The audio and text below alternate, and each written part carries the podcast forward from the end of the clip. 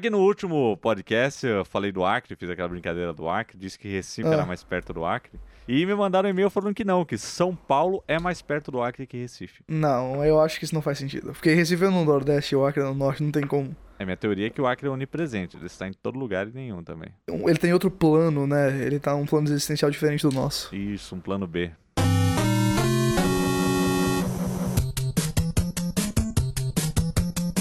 senhoras e senhores! Começa agora mais um podcast. Marco eu e hoje eu estou aqui com meu amigo recifenho Guilherme Golce para falar mais sobre Recifense.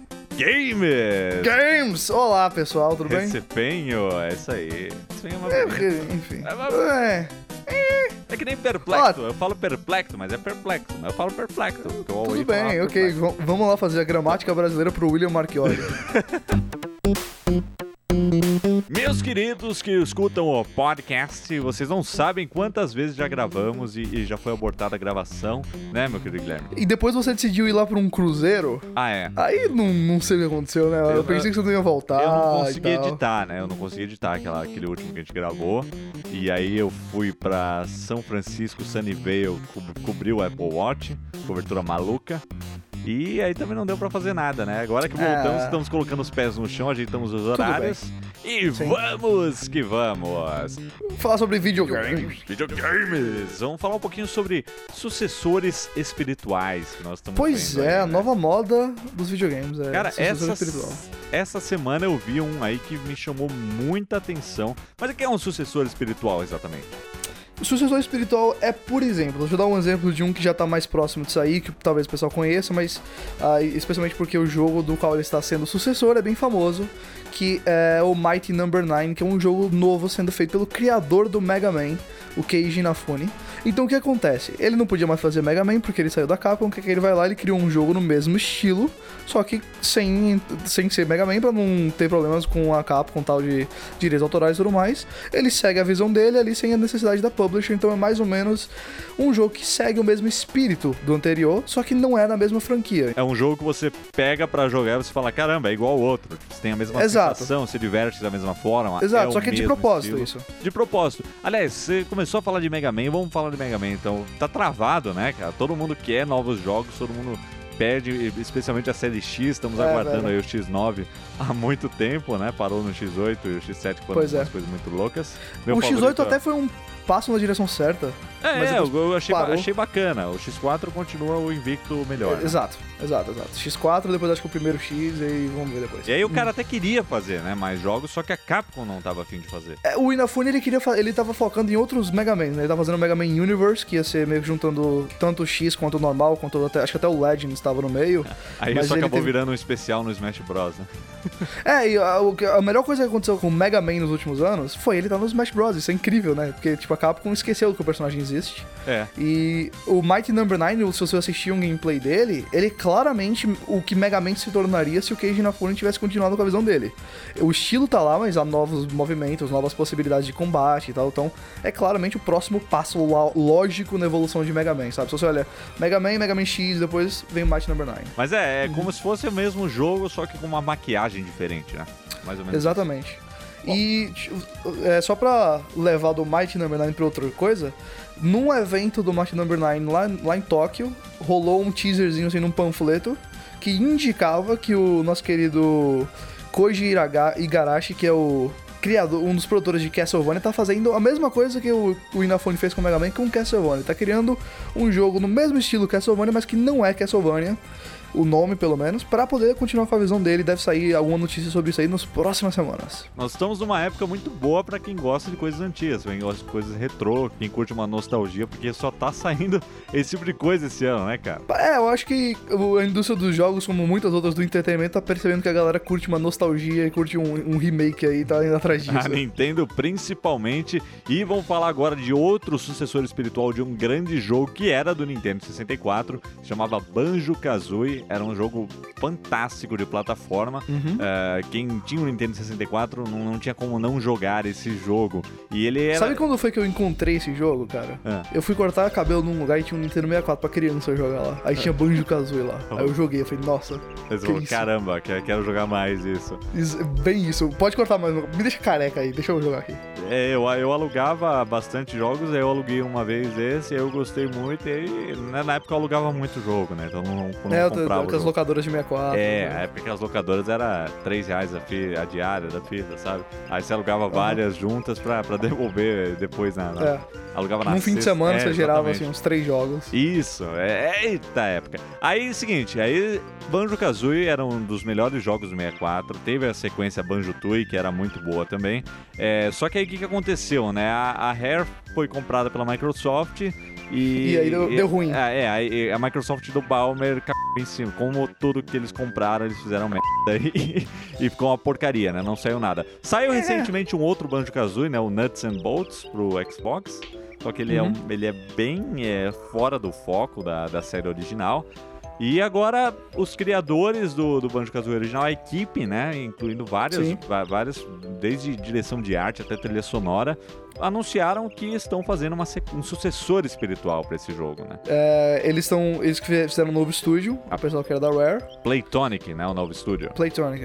É, e agora eles fizeram a mesma coisa que o Mighty Number 9, eles jogaram um Kickstarter maroto aí falando, gente, ó, vocês curtiam Banjo Kazooie? Tá aqui o nosso novo projeto, que é o Yoka Lily, eu acho. Yooka-Laylee. É um no- Eu não sei falar o segundo nome ainda, mas a gente vai aprender. já. Yoka, Yooka-Laylee, que é o mesmo esquema do Banjo-Kazooie, são dois personagens. Mesmo um, esquema. Um fica em cima do outro o jogo todo. Exato. E aí combinam movimentos, né? E é engraçado é. que vocês podem dar uma olhadinha, a página do Kickstarter deles está na descrição aqui do podcast. Eles pegaram a, a, a entraram lá no Photoshop, pegaram a fonte do Banjo Kazooie, escreveram outro nome, trocaram a cor e é isso.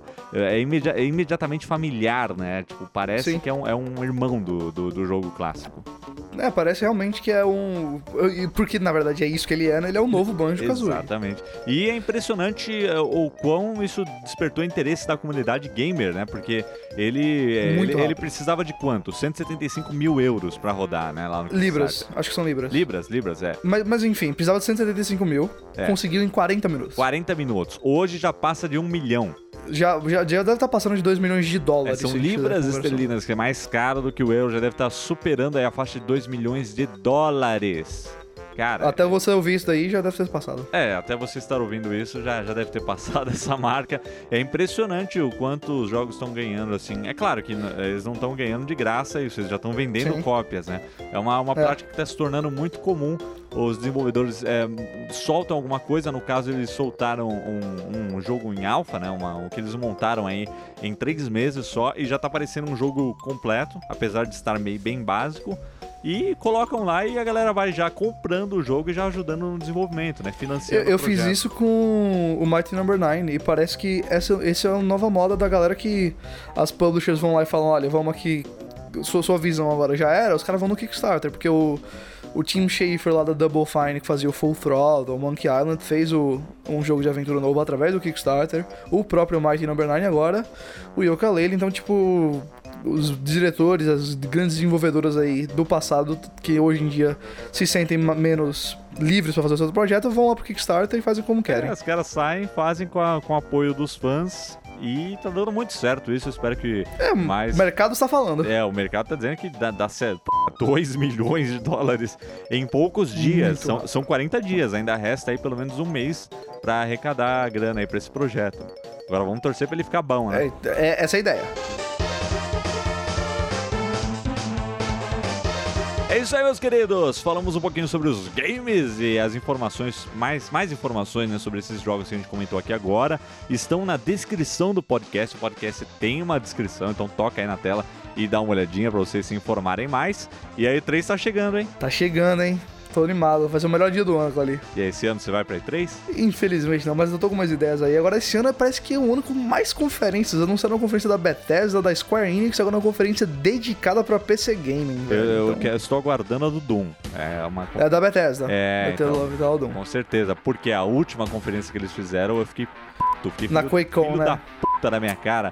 Você lembra como é que foi, né? Foi mais ou Tava todo mundo pensando, vamos mostrar Doom, Vai mostrar fecharam. Doom. Aí o cara fez a propaganda de todos os produtos, fizeram uma mega promoção, anunciaram o preço de cada um.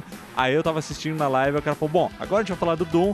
E obrigado aí aos 50 mil, aos 50 mil gamers que estão acompanhando aqui na, na live, mas isso daqui é só pra quem tá aqui presente e tchau. E desligou e mostrou o Doom só pra quem É, tava lá. pois Fiquei é. Filho da puta na minha cara. Valeu, Mas na, relaxa que na E3 é, é todo mundo. Eu tô né? relaxado, tô esperando Half-Life 3, então fiquei é louco. Ah, isso aí vai demorar. Esse vai demorar. Bom, é isso aí, meus queridos. Podcast vai ficando por aqui. E estamos aí todas as quartas e sextas às 17 horas. Ou quando der, né? Ou quando der. E o seu canal? Vende o seu peixe, homem. Cara, vocês, vocês curtiram minha voz, querem ouvir mais dela falando sobre jogos, vocês vão lá no youtube.com.br Guilherme Gols, que tem. Ah, agora tem o semana- URL, seu canal? Tem o URL, Ah, saiu o. URL.